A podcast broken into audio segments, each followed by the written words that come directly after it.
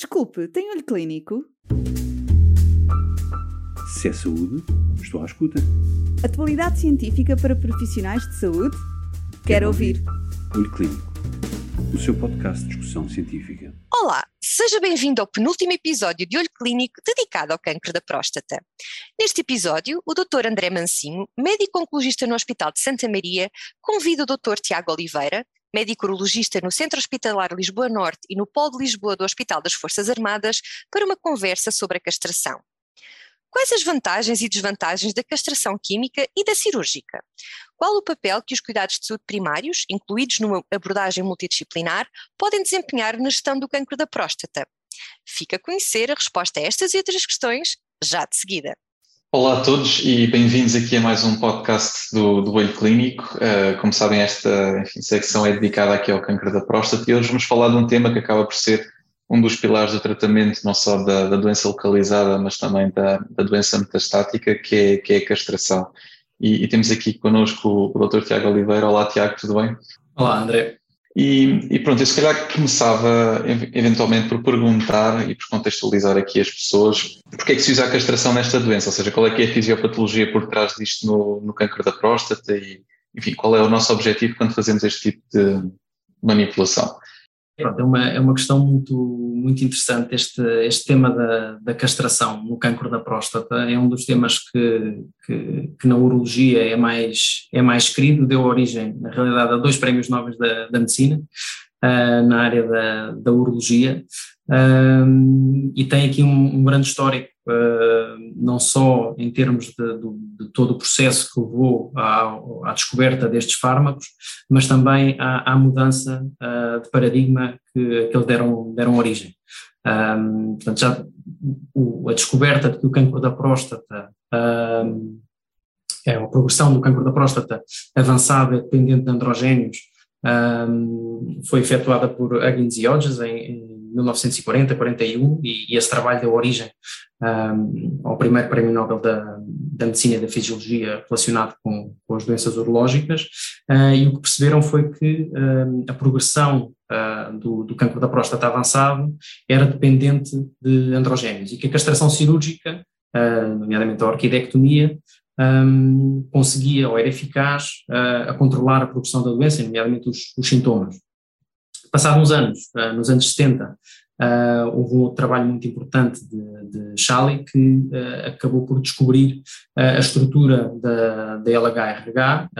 no hipotálamo e o seu papel na, na progressão ou na, na libertação de, de LH pela hipófise e consequente produção de testosterona pelos testículos. Um, posteriormente, um, este, o mesmo autor uh, e com o trabalho que deu origem ao tal segundo Prémio Nobel da Medicina e da Fisiologia, descobriu que, por um mecanismo de retrocontrole negativo, a administração ou exposição crónica a análogos da LH-RH uh, conduz a uma diminuição dos níveis de testosterona, uh, após uma primeira fase em que existe um aumento deste, desta hormona, um, e associada à diminuição da, dos níveis de testosterona, verificava-se também uma diminuição da fosfatase alcalina e dos sintomas associados às metástases. E isto, estes dois resultados, uh, em conjunto, vieram provocar uma mudança completa de paradigma no tratamento dos, dos doentes com cancro da próstata avançado, para os quais não havia qualquer tratamento na altura, uh, e colocaram uh, aquilo que nós chamamos desde essa altura a hormonoterapia no centro do tratamento destes doentes. E isso veio a ser a principal arma uh, nas décadas subsequentes. Um, depois dessa altura, e para além da castração cirúrgica e dos análogos da LHRH, uh, como a laprovolina e a triptocolina, vieram desenvolver-se também os antagonistas da LHRH, como o DHRLX, e que atua com uma inibição direta uh, do, do, do receptor da LHRH na hipófise, um, e posteriormente os anti, antiandrogénicos, uh, como a bicalutamida e outros não esteroides, e os esteroides como a cipotrona, que uh, atuam diretamente no receptor do androgénio, vieram aumentar as armas terapêuticas disponíveis uh, para tratar estes doentes, mas todos eles neste campo da castração e da, e da hormonoterapia. Uhum. No entanto, apesar de serem agentes muito eficazes, por um lado, têm alguns efeitos adversos, mas por outro lado ficou também evidente muito rápido que um, esta abordagem não era suficiente para curar um câncer da próstata, portanto a doença acabava por progredir sempre um, e era atingido um estado que depois veio ser chamado de resistência à castração um, e portanto o desenvolvimento destes fármacos não só permitiu mudar o paradigma, como já falámos, do tratamento destes doentes e foram bastante, e são bastante eficazes, um, mas também deram origem a uma nova fase da doença. E, foi a partir desta altura, todos os desenvolvimentos em termos de fármacos que aconteceram também um, subsequentemente uh, tiveram o mesmo padrão. Portanto, são fármacos muito eficazes, mas depois acaba por haver uma resistência e, e passamos por uma, uma nova fase da doença. Uh, mas desde esta altura, uh, durante muitas décadas, não houve qualquer novidade no tratamento destes doentes, só depois em 2004, com o estudo do, do Dostaxel, é que começou a haver uma nova arma terapêutica e, e, portanto, mesmo nesses casos, a hormonoterapia, a castração, continua a ser o centro do tratamento destes doentes e, portanto, todos os estudos têm sido, uh, mesmo com outros fármacos, têm sido ah, sempre em associação à hormonoterapia. Portanto, os doentes que ah, atingem uma fase do cancro da próstata avançado acabam por ficar sempre sujeitos à hormonoterapia. Mais recentemente, a partir de 2012, tivemos os novos fármacos também relacionados com, com, com o mecanismo do, do receptor do androgénio, desde 2012 com os estudos da abiratrona e da, e da exalutamida, que mostraram também ser bastante eficazes, em associação sempre à, hormonoterapia convencional, à terapêutica de privação de androgénios, e, mostraram também ser muito, muito eficazes nesta fase, foram estudados inicialmente numa fase pós-quimioterapia, depois numa fase pré-quimioterapia, que em fases cada vez mais precoces da doença, descobriram-se depois novos fármacos, como a apalutamida e a darolutamida, e hoje em dia, em associação à terapêutica de privação de, de androgénios, estes fármacos que, que, atuam diretamente no setor de, de androgénio um, são, uh, tam, acabam por constituir o centro de, do, do, tratamento destes doentes, ou da grande maioria destes doentes, e permitiram que estes doentes sejam tratados com, mantendo uma qualidade de vida uh, muito significativa. Uhum. E, e, pronto, falaste aqui dois, dois tipos diferentes de, de, castração, ou seja, a parte cirúrgica e a parte química, portanto, a manipulação farmacológica, não só através dos análogos ou dos antagonistas e, e também dos antiandrogénios. E como é que tu vês os prós e os contras de cada alternativa, a parte cirúrgica versus a parte química? Não sei se tem uma opinião formada sobre isso. Como é que discutem um tema muito, é, é um tema relevante, não é? Uh, obviamente uh, o, o, a castração cirúrgica uh, é definitiva, não é? Portanto, a partir do momento em que realizamos uma, uma orquidectomia bilateral, é uma terapêutica que, que, não pode ser suspensa, não é? Portanto, é, é definitiva. Em termos de obviamente, um, uma das preocupações dos doentes neste campo é sempre uh, a parte estética uh, da cirurgia, e neste contexto nós podemos uh, descansar bem os doentes porque a cirurgia que é feita não é uma orquidectomia radical, como no caso do tumor do testículo, é uma orquidectomia subalgínea, em que a única coisa que é retirada, uh, através de uma incisão muito, muito pequena, é um, a polpa testicular, portanto, o interior do testículo, e, portanto, na prática, o que acaba por acontecer é, é uma diminuição do volume testicular, uh, não há quase cicatrizes, porque a pele do escroto cicatriza muito bem, e, portanto, há uma pequena diminuição do volume do escroto, e, portanto, em termos estéticos, não há grande diferença, e se for por exemplo, com, os, com as alterações fisiológicas uh, relacionadas com, com estas terapêuticas medicamentosas, como com a terapêutica de privação de, de androgénios uh, farmacológica, uh, acaba por acontecer também uma diminuição do volume testicular, portanto é muito semelhante. Portanto, aquela grande preocupação que os doentes têm, que é, que é a estética, um, não, não, se, não se confirma e, portanto, uma parte importante da nossa da nossa atuação quando discutimos estes, estas hipóteses é, é, é descansá-los com, com, isso. A terapêutica cirúrgica tem uma vantagem clara, ou a castração cirúrgica tem uma vantagem clara relativamente à, à, à castração farmacológica, é que não exige uh, mais nada. Portanto, num ato único, um, o, o doente fica com, com, com a terapêutica realizada para sempre. Obviamente, quando temos doentes que têm indicação para fazer uma castração de curta duração, por exemplo, associado à, radioterapia no tratamento da doença localizada de risco intermédio, ou, ou, ou mesmo de longa duração, no caso dos, dos, três anos na doença localizada de alto risco, obviamente a opção da castração cirúrgica não se coloca, uh, porque o objetivo é, é ser transitado. Mas quando estamos a falar de doença metastizada, por exemplo, em que o doente manterá para sempre a necessidade da castração, claramente a castração cirúrgica é uma opção. No nosso contexto, uh, ou no meu contexto profissional, acaba por, por, por, ter alguma relevância também, tendo em conta que acabo por ver doentes que são de, de alguns países uh, mais desfavorecidos e que têm que vir uh, a Portugal para fazer a terapêutica se fizerem castração farmacológica, e obviamente a castração cirúrgica nesse aspecto tem, tem vantagem. Portanto, a castração cirúrgica acaba por ser relevante mais nestes contextos particulares, Uhum. Uh, mas hoje em dia a grande maioria dos doentes acaba por, por optar pela castração farmacológica, Sim. não precisam de, ser submetidos a um procedimento cirúrgico e, e, as novas formulações fazem com que os doentes acabem por ter que fazer fármacos uh, ou mensais no caso dos antagonistas ou trimestrais ou, ou mesmo semestrais nos casos do, dos agonistas, Exato. acaba por ser uma administração bastante confortável. Portanto, o doente não tem aquele, aquele impacto de estar a fazer um medicamento diariamente um, isso é bastante vantajoso e, portanto, dilui-se um bocadinho mais a vantagem da, da cirurgia. Um, e, portanto, eu penso que a, a principal um, restrição à utilização da castração cirúrgica acaba por ser mais uh, emocional por parte dos doentes, um, mas, mas as, grandes, uh, as grandes vantagens da, da castração uh, farmacológica, neste caso, com, este, com, a, com, a com, estas formulações de longa duração, vêm esbater um bocadinho também a, a, diferença para a castração cirúrgica. Bem, e, e perguntava-te aqui uma coisa que eu acho que é bastante importante, é, era sobre os efeitos secundários, no fundo, os mais imediatos que temos e também os mais crónicos, e qual é que é o impacto que isso tem na qualidade de vida dos doentes, porque pronto, sei que tratas bastantes doentes com este tipo de terapêuticas e acho que isso é, é importante aqui de salientar. É, esse, esse é, um do, é, um dos pontos mais relevantes e, e nós sabemos que uh, durante muitos anos uh, teve tendência a ser uh, um bocadinho subconsiderado. Uh, isso é, é, muito natural nas doenças oncológicas, quando nós estamos a tratar um doente com uma doença oncológica, nomeadamente quando está a progredir. Um, obviamente, o, o, a principal característica um, que é considerada é a eficácia do fármaco, é? a eficácia da, da opção terapêutica. Exato. Uh, e estas opções são muito, muito eficazes. A, terapêutica de privação de androgénios, seja cirúrgica, seja farmacológica, é muito, muito eficaz, como já falámos, e por isso essa é, o, é a principal característica. E durante muitos anos acabou por ser um bocadinho acabaram por ser um bocadinho ou ignorados ou subconsiderados os, seus efeitos adversos. Um, mas hoje em dia, principalmente quando temos doentes a viver muitos anos com, com cancro da próstata avançado, um, não podemos mais continuar a ignorar os efeitos adversos desses medicamentos uh, ou destas opções terapêuticas um, e, portanto, tem que ser uma coisa que tem que ser discutida logo desde o início não só porque os doentes têm, uh, têm mais idade, têm mais comorbilidades, mas também porque viverão mais anos uh, submetidos a, esta, a, estas terapêuticas. Uh, relativamente aos efeitos que, que, acontecem em todos os doentes que são submetidos à, terapêutica de privação de androgénios, o mais, o mais conhecido será sempre a disfunção sexual, é, é,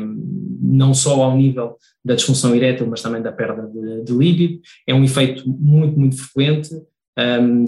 há estudos que mostram que só, só um quinto dos homens que, estão, que são submetidos à hormonoterapia é que são capazes de manter algum tipo de atividade sexual um, e, e, ainda menos conseguem manter uma ereção uh, adequada sem, sem recurso a, a outras estratégias uh, terapêuticas. Um, e isso, falando da, da, da função erétil, mas por outro lado a libido, que é um, um, dos, um dos, parâmetros mais relevantes da, da, função sexual, para o qual nós não temos qualquer tratamento, um, ainda é mais afetado e estima-se que cerca apenas cerca de 5% dos homens uh, submetidos à, terapêutica de privação hormonal mantenham um, tenham a libido preservada. Portanto, a, a, a, disfunção sexual acaba por ser a, alteração mais frequente no, nestes doentes e temos recentemente uh, o, um estudo realizado por doentes uh, a nível europeu que, que, que analisou uh, doentes tratados com cancro da próstata, doentes com cancro da próstata tratados em mais de 20 países, e foram analisados mais de 3 mil doentes, mostrou que a função sexual é o parâmetro que mais impacto tem na qualidade de vida dos doentes e mais uma vez acabou por ser relativamente pouco considerado, tendo em conta que estamos a tratar um cancro avançado. Portanto, temos que pensar claramente nesta, nesta questão. Um outro efeito muito frequente com alguns destes fármacos são os afrontamentos. Um, não é propriamente um efeito adverso grave Uh, mas pode ocorrer em mais de metade dos homens uh, com, sob hormonoterapia, mais na fase inicial da, do tratamento, tem tendência a melhorar, mas sabemos que em alguns homens acaba por ser uh, um, um, efeito adverso que se mantém um, e que tem algum impacto, apesar de não ser grave, tem algum impacto na qualidade de vida do doente. Uh, mais uma vez, em termos de, de, opções terapêuticas, não, não temos neste momento muitas, uh, muita evidência que suporte uh, qualquer tratamento para, esta, para este efeito adverso. Um, outros efeitos que acabam por acontecer com alguma frequência são a ginecomastia e a mastodinha, que podem estar presentes também um, em cerca de 3 quartos dos homens com, sob hormonoterapia. Neste contexto temos algumas armas terapêuticas, nos casos muito, muito graves, pode até ser uh, utilizada a radioterapia, obviamente são casos extremos, que são muito raros um, e, e, na prática acaba por acontecer sempre algum grau de ginecomastia um, e, e, que tem algum impacto do ponto de vista estético, mas que não, que não, que não motiva um, o, o, tratamento. Terminando estes efeitos adversos mais frequentes, um que acaba por ser também muito subdiagnosticado é a disfunção cognitiva, uh, muitas vezes uh, acaba por ser diagnosticada porque começamos a falar de doentes em fases cada vez mais, mais eh, em faixas etárias mais avançadas e, portanto, acaba por se confundir um bocadinho a disfunção cognitiva da, da idade e relacionada com outras comorbilidades com a disfunção cognitiva associada um, um, à castração, um, mas uh, os estudos, apesar de não serem muito uh, claros, uh, mostram uma, um declínio consistente apesar de subjetivo, mas consistente da, da capacidade cognitiva do, dos doentes submetidos à castração, um, e há estudos que mostram que um, o risco de, de, de, por exemplo, de um síndrome depressivo major uh, aumenta mais de 30 vezes num doente uh, a ser submetido à castração. Portanto, um, mais uma vez, não é dos efeitos adversos mais graves, mas claramente tem muito impacto na qualidade de vida do doente, está a ser subdiagnosticado, como tal, está claramente a ser subtratado também. Depois, temos outro tipo de efeitos adversos, um, esses, uh, embora um bocadinho menos frequentes, são bastante mais graves, como é o caso, por exemplo, da osteoporose, um, com o risco associado de fraturas. Nós sabemos que, por si só, estes doentes com mais idade já têm risco de osteoporose, por si só, o cancro da próstata já é uma doença que, na fase avançada, tem muita tendência a metastizar para o osso, e, portanto, o risco de uh, fraturas é logo muito maior. Mas, um, Sabemos também que quanto mais tempo os doentes se mantêm um, sob castração, maior o risco de, osteoporose, um, e este risco está muito relacionado com, com, com, a castração, e nós sabemos que uh, homens um, que estão uh, sob castração durante períodos superiores a 10 anos têm um risco um, duas a três vezes superior de, de vir a ter fraturas, um, comparado com homens com, com, da mesma faixa etária e homens com câncer da próstata que não estejam a fazer um, castração. Portanto, é um efeito adverso da terapêutica muito, muito relevante também e que aí tem riscos maiores para, para a vida do doente. Outro fator relevante é, é, a anemia, normalmente não tem, não, não, há necessidade, não é uma anemia aguda, não há necessidade de, de suporte transfusional, por exemplo, mas sabemos que mais, mais de 90% dos homens submetidos à castração um, têm uma, uma descida de pelo menos 10%, 10 a 15% da hemoglobina. Normalmente não há necessidade de, um, de, de, fazer qualquer uh, terapêutica, um, mas sabemos que estes efeitos começam numa fase muito precoce. Há estudos que mostram que logo passado um mês da castração, um, da hormonoterapia, uh, começa a haver um declínio uh, consistente da, da hemoglobina. E sabemos, por outro lado, que eh, hemoglobinas inferiores a 12 em doentes com câncer da próstata a fazer castração têm, eh, estão associados a um risco maior de mortalidade. Não se sabe qual é a relação, mas, mas este fator tem sido estudado e, portanto, é mais um fator que é relevante um, e que tem sido relativamente pouco uh, considerado. Mas, para terminar esta questão dos efeitos adversos, eu penso que os efeitos mais, mais relevantes e, uh, e mais uma vez, muito subdiagnosticados, estão relacionados com o síndrome metabólico e, a, e o risco cardiovascular. Um, o, o, síndrome metabólico é por si só já muito frequente nestes doentes, um, mais uma vez, doentes numa certa faixa etária já com um risco cardiovascular e metabólico uh, relevante, um, e a hormonoterapia, uh, e isso está muito estudado, aumenta este risco de forma muito significativa. Após cerca de um ano, de, normalmente após um ano de terapêutica de privação hormonal, um, é muito evidente o, o aumento do, do, peso corporal, uh, na ordem dos 10%, a perda de, de massa muscular, a, o aumento da, da, da percentagem de massa gorda. É, é, muito evidente também que este, este síndrome metabólico é um bocadinho diferente do síndrome metabólico uh, tradicional, por outros fatores de risco, um, e está muito, muito associado também à, à resistência à insulina, de uma forma muito significativa, um, e há estudos também que mostram que mais de metade dos homens a fazer uh, hormonoterapia uh, têm uma resistência à insulina, portanto é um fator muito, muito relevante um, que tem, uh, dá origem a muitas outras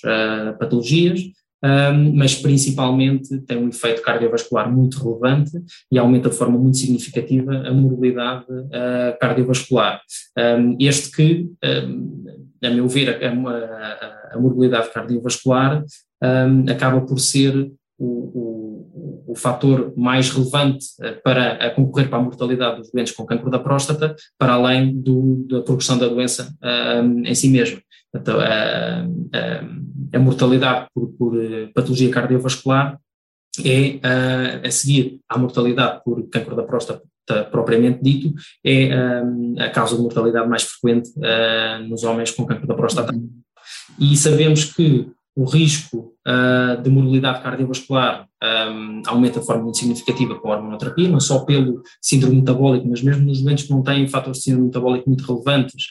existe um aumento de, de, risco cardiovascular de mais de 20% após um ano de terapêutica e